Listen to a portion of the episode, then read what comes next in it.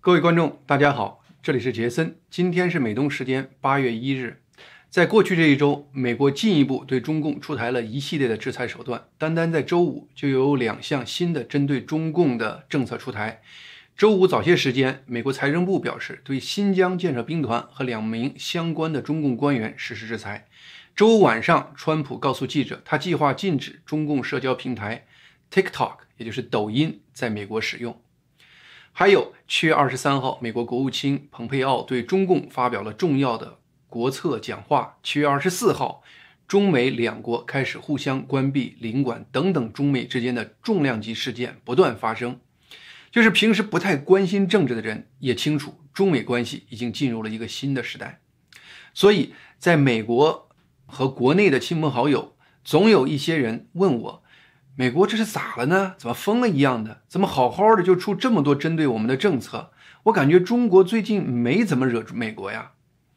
对于这样的问题，我总是感觉不知从何谈起。因为时间的关系，我经常只能简单的说一句：中共不是什么都没做，而是过去这二十多年做的实在太多了。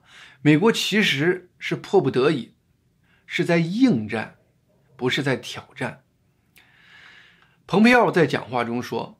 自由世界必须改变中共，否则中共将改变我们。一些西方人，包括一些西方媒体人，对这句话都没有什么感性理解，甚至有人感觉是蓬佩奥有些耸人听闻。国务院发言人奥塔古斯就关闭休斯顿中领馆有个声明说：“美国不会容忍中共侵犯我们的主权和恐吓我们的人民。”同时，很多人不知道他在讲什么。他提的这个侵犯美国主权，甚至恐吓美国公民，到底背后是什么意思？今天我就这些美国的这些就是官方这些表面上比较抽象的官方说法，给大家用一些具体的事例来解释和剖析一下。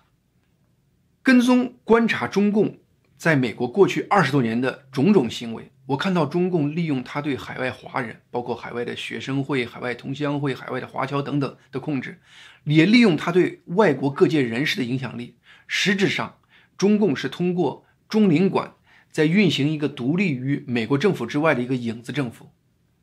方方面面的例子实在是太多了。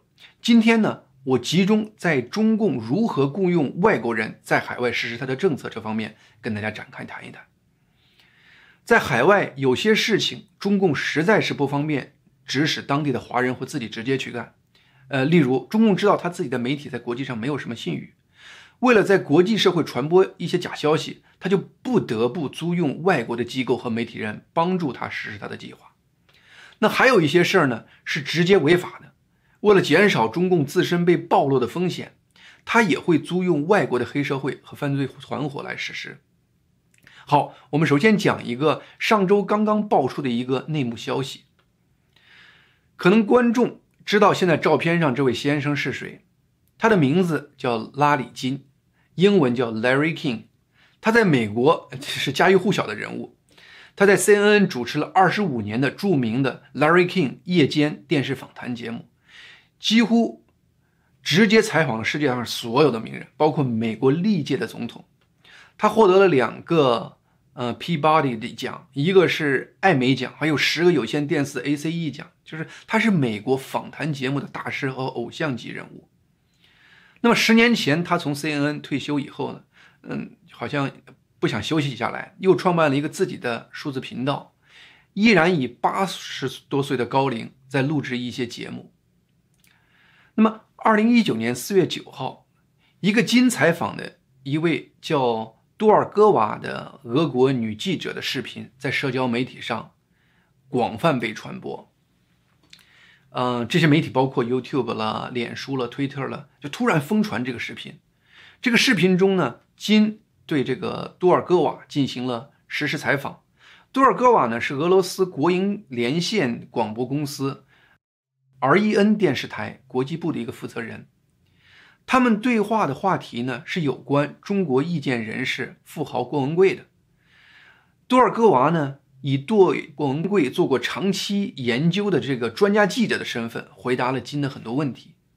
但是呢，这个多尔戈娃表述的内容几乎全部是中共官方的说法，例如说郭文贵呃在中国犯了强奸罪、绑架罪等等。那么整个视频的核心观点是什么呢？是美国不应该冒天下之大不韪，庇护郭文贵先生这样的人，因为金的这个声望给这个视频无形中增加了很大的可信度。但这一切是真的吗？而金为什么会突然做这样的一个访谈节目？有一个叫 ProPublic 的新闻网站在这一周四，也就是七月三十号发表了一个深度报道。他这个报道中就解开了我们前面提出的这些疑团。报告的名字是什么呢？是商业假消息：拉里金如何被骗而出演中共宣传片的。据这个报道的描述呢，视频中真的是拉里金啊，不是什么嗯，就是用人工智能做出来的。但是他并没有真的和这个俄国女记者杜尔戈娃进行实时采访。他只是根据别人给他的一个稿子，念了这个稿子的开场白、介绍和中间的一些问题，而多尔戈娃的回答是另外在别的地方录制的。但是金为什么会答应做这么一件愚蠢的事情呢？据金本人说，主要是出于他对一个叫做雅各比尼夫的朋友的信任。那么雅各比尼夫的话呢，他是一个三十岁来自以色列的一个商人。他本人呢，在商业上屡屡失利，但他却呢，利用各种手段，在过去十多年和金建立了亲密的关系，成为金的一个忘年之交。金对他的要求几乎是有求必应。某种意义上，这个尼夫成了金在以色列的经纪人。他让金为他拍摄一些商业广告性质的视频，同时呢，给金几千块钱美元等等不等的劳务费。我们刚才谈到的这个视频，就是尼夫给金的找的这个项目。让尼夫做这个视频的呢，是以色列的另外一个商人。这个人呢，叫做伊泰拉波波特。他以前是以色列的一个记者，后来开了一个视频制作公司。这个拉波波特呢，从以色列的一个报道中看到尼夫和金的特殊关系，就专门找到尼夫，希望他能劝说金做这个视频。那么本身来说的话呢，后来呢？后来当记者询问拉波波特是谁让他最终这个客户是是谁指使他做这个视频的，拉波波特以保护客户商业机密的理由拒绝回答这个问题。那么后来记者又去采访俄国这个女记者多尔戈娃，而多多尔戈娃甚至拒绝接受任何采访。金和多尔戈娃整合在一起的这个视频开始在网上疯传之后的话呢？尼夫这才感觉到事情很奇怪，因为不管他多努力联系各个社交媒体，YouTube 啦、Facebook 了，想把这个视频从各个网络平台上删掉，但这个视频总会又冒出来，而且越传越广。后来呢，做这个深度报道的 ProPublic 通过专业人士分析确认，是中共在积极传播该视频。他们发现。与中共相关联的大概有二百五十个推特账号，多次分享了四十个不同的有关这个视频的链接。仅仅在推广推特这一个平台上，推送的对象就达近千万人，人次近千万人次。虽然以色列商人拉波波特和俄国女记者多尔戈娃都拒绝告诉谁是这个视频背后的指使者。但是几乎所有的人都知道，这背后一定是中共。这就是为什么整个报道的标题是我们开始刚才说的那个标题，直指中共。其实呢，美国胡佛研究所在上个周的周二，七月二十一号发表了一个研究报告，题目就是“讲好中国故事：一个中共努力改变全球理念的战役”。报告中提到，习近平在二零一八年在全国思想宣传工作会议上讲。我们要提高国际宣传能力，讲好中国故事，传播中国声音，提升我们文化的影响力。中共在过去十多年一直在大力拓展海外媒体业务，比如说中国国际电视网 （CGTN） 设有十几十个海外机构，用七种语言播报节目。中国国际广播电台仅在美国就与十几家广播电台签订了广播合同。而《中国日报》英文版在《华盛顿邮报》等等刊物上刊登插页，价格每一期就是二十五万美元。另外还有一个墨尔本大学高级讲师，也是个记者，叫路易莎林，他做了有关中共大外宣这方面的一个全面的研究。他表示，中共这些年全面启动与外国媒体组织的合作关系。根据他最近对五十八个国家进行的全面调查，约有一半的新闻联盟有记者参加了由中国组织的呃和赞助的交流或培训项目。而且，超过三分之一的国家与中国媒体签订了内容共享协议，其中包括俄国。从这些媒体和报道中，我们可以看到中共在收买全世界的媒体人。这时候，我们回想一下前面故事中的两个关键人物：以色列的商人拉波波特，他以前就是以色列的记者，而以色列的媒体和中国的联系非常紧密。那位俄国的杜尔戈娃女士，她现在就是俄国的记者。而俄国跟中共事实上是有官方媒体互相协作的协议的，他们都是媒体记者这样的一个背景，难道是巧合吗？根本不是，非常明显，世界媒体业内已经存在中共大量的一个海外雇佣军，而媒体是一个民主社会的基石，媒体可以改变一个社会的人心。可以塑造一个社会的民意，而民主国家的民意最终决定这个国家执政人是谁，总统是谁，决定这个国家的政策走向。此时，我们回头再看蓬佩奥讲的话中所说的：“自由世界必须改变中共，否则中共将改变我们。”你再看看，难道你这时候还认为他所说的是危言耸听吗？中共通过媒体收买改变一个社会的民意。非虽然它的作用非常大，但是毕竟这是一个比较缓慢的过程。有时中共需要能立刻见效的手段，比如威胁某些海外人士停止做他们不喜欢做的事情。但这种威胁手段在世界任何国家都是违法的。为了躲避被暴露的这个危险，中共呢也时常租用海外的黑帮和犯罪团伙，帮助他们实施相应的犯罪行为。照片中的这位先生叫李渊，他1987年清华物理系本科毕业后，通过当时的一个中美联合培养计划被普林斯顿录取，攻读物理博士。嗯，这个计划其实是非常非常难，呃，被录取的一个计划。呃，这个计划从1979年到1989年实施的十年里，全中国只有17个学生有幸被普林斯顿录取，李渊就是其中一个，非常优秀的一个学生。他于1993年获得普林斯顿物理学博士，然后他成为世界著名的贝尔实验室一个非常成功的科学家。2002年，他以技术总监的身份参加创立大纪元媒体。李渊工作，嗯，以后的话呢，就一直居住在呃乔治亚的亚特兰大市。这是我从嗯美国中领馆网上下载的一个展示美国各地中领馆管辖范围的地图。在这个地图上显示，亚特兰大市是休斯顿总领馆负责的地区。那么，自从李渊开始参与大纪元的技术工作后，他明显感觉到中共一直在关注他，时不时会有网络黑客或有人用钓鱼嗯邮件的方式想突破他的计算机系统。这些事情发生的时候，他会和美国联邦调查局，就是 FBI 联系，报告此类行为。那么，FBI 工作人员跟他交往的过程中，也向他暗示，他们清楚亚特兰大当地有一些直接听命于休斯顿中领馆的华人，但是因为种种原因，FBI 没办法对他们直接采取什么行动。二零零六年二月八日中午，那李渊听见有人敲他家嗯门铃，那么李渊一看呢，门口有一个三十多岁的亚裔男子，他就开门了，结果突然从墙角蹦出另外一个人。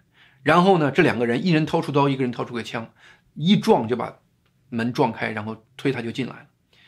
他们用一个被子把李渊包起来，然后呢，就是包的李渊快窒息了才放开。然后他开始用这个枪把子殴打李渊的太阳穴，直到李渊大量流血。最后用他们自己带来的这个胶带把李渊的嘴、眼睛、耳朵、腿、胳膊全部都缠起来或者捆起来。当时呢，李渊发现这两个人说的是韩语。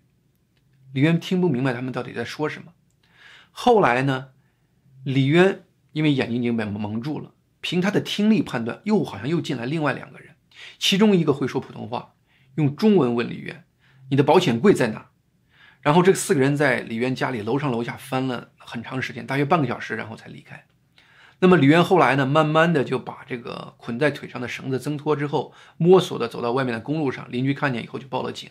警察后来发现，然后到李渊家，发现李渊家的两个文件柜已经被撬开了，两部手提电脑和一些外接硬盘被拿走了，但是家里的摄像机和其他一些贵重的东西并没有被拿走。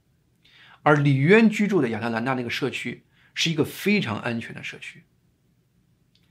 这里边显示的这个照片。一个是李渊被这个两个讲韩语的歹徒袭击后脸上缝了十五针的情况，另一张展现的是在被袭击一周以后，李渊参加了 D.C. 美国国会针对美国四大网络公司谷歌、雅虎、微软、思科当时帮助中共进行网络封锁当时举行的一个听证会，在这个听证会上，加州议员罗拉巴克。特意介绍了李渊因为他在大纪元的贡献而在家中被袭击的经历，称他为美国的自由英雄。这只是我这些年收集的资料中的一个故事，还有其他的很多故事。但是就这一个故事，我讲完了以后，我们再看美国国务院发言人奥塔库斯有关关闭休斯顿中领馆的声明中的话：“美国不会容忍中共侵犯我们的主权，恐吓我们的人民。”那么，对于这句话，大家应该此时不会再感觉它是一句空话了吧？不过，有人可能要问说，美国政府明知道这是中共背后指使，当年为什么不采取行动呢？这其实有多方面原因。一个原因是，美国以客观证据为根本依据的这种审判司法原则，使美国政府立案然后起诉的这个成本非常高。往往一个案子要调查很多年，收集足够多的证据，有较强胜算的这个把握，才会最终起诉。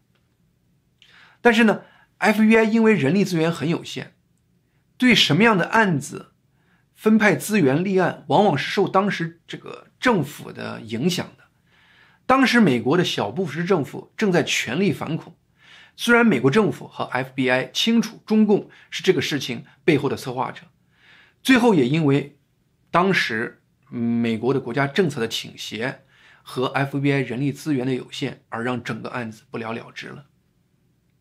那么现在呢？川普政府把中共作为美国主要针对的恶势力，因此美国 FBI 在针对中共方面全方位投入大量的资源。数周前。美国 FBI 局长雷表示，美国联邦调查局 FBI 现在平均每十小时就针对中共立一个案子开始调查。当然，这也的确给美国司法体系的资源带来强大的压力。七月二十八号，《华盛顿时报》报道是《华盛顿时报》报道，一个美国高级官员透露，川普政府准备命令中共大幅减少驻美外交官人数。减到与驻华美国外交官人数相等的水平。这个决策的目的之一是减轻 FBI 反间谍人员的负担。那么大家了解这些背景后，可能就不会对美国又可能突然出台这样的政策而感到奇怪了吧？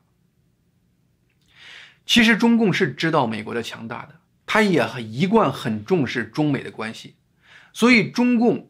租用外国黑帮在美国实施这样的犯罪行为，在下手的凶狠程度上还是有一定保留，不是完全毫无顾忌的。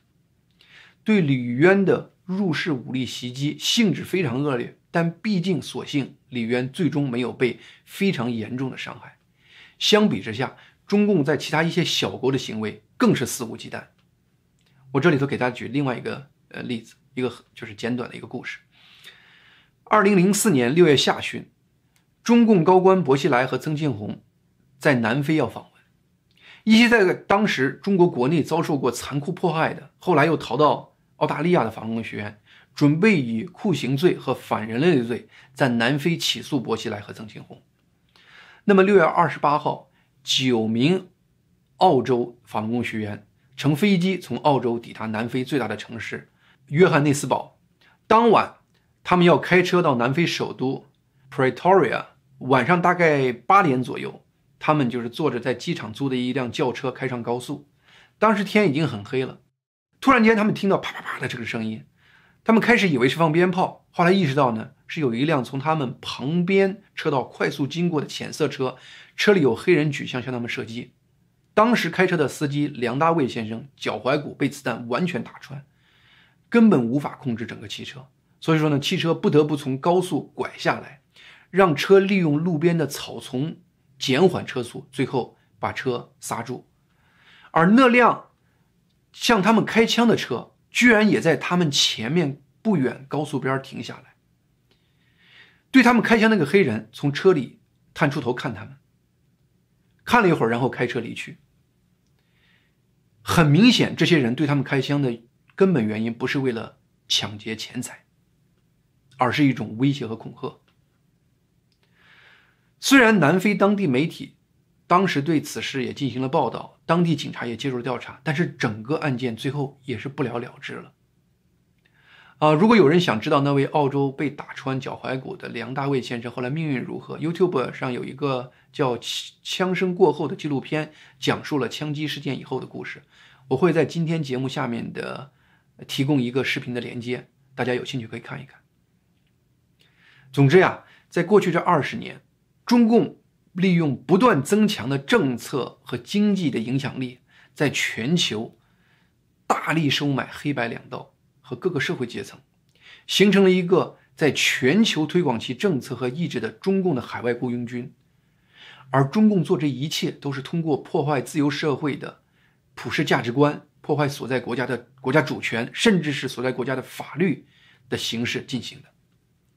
所以，蓬佩奥在他的讲话中多次表示，世界各个国家其实不是在美国和中共之间选边站，而是在自由和暴政之间选择。这真的是我们这个时代，全世界每个国家，无论大小，都要认真面对的一个此时此刻最重要的决策。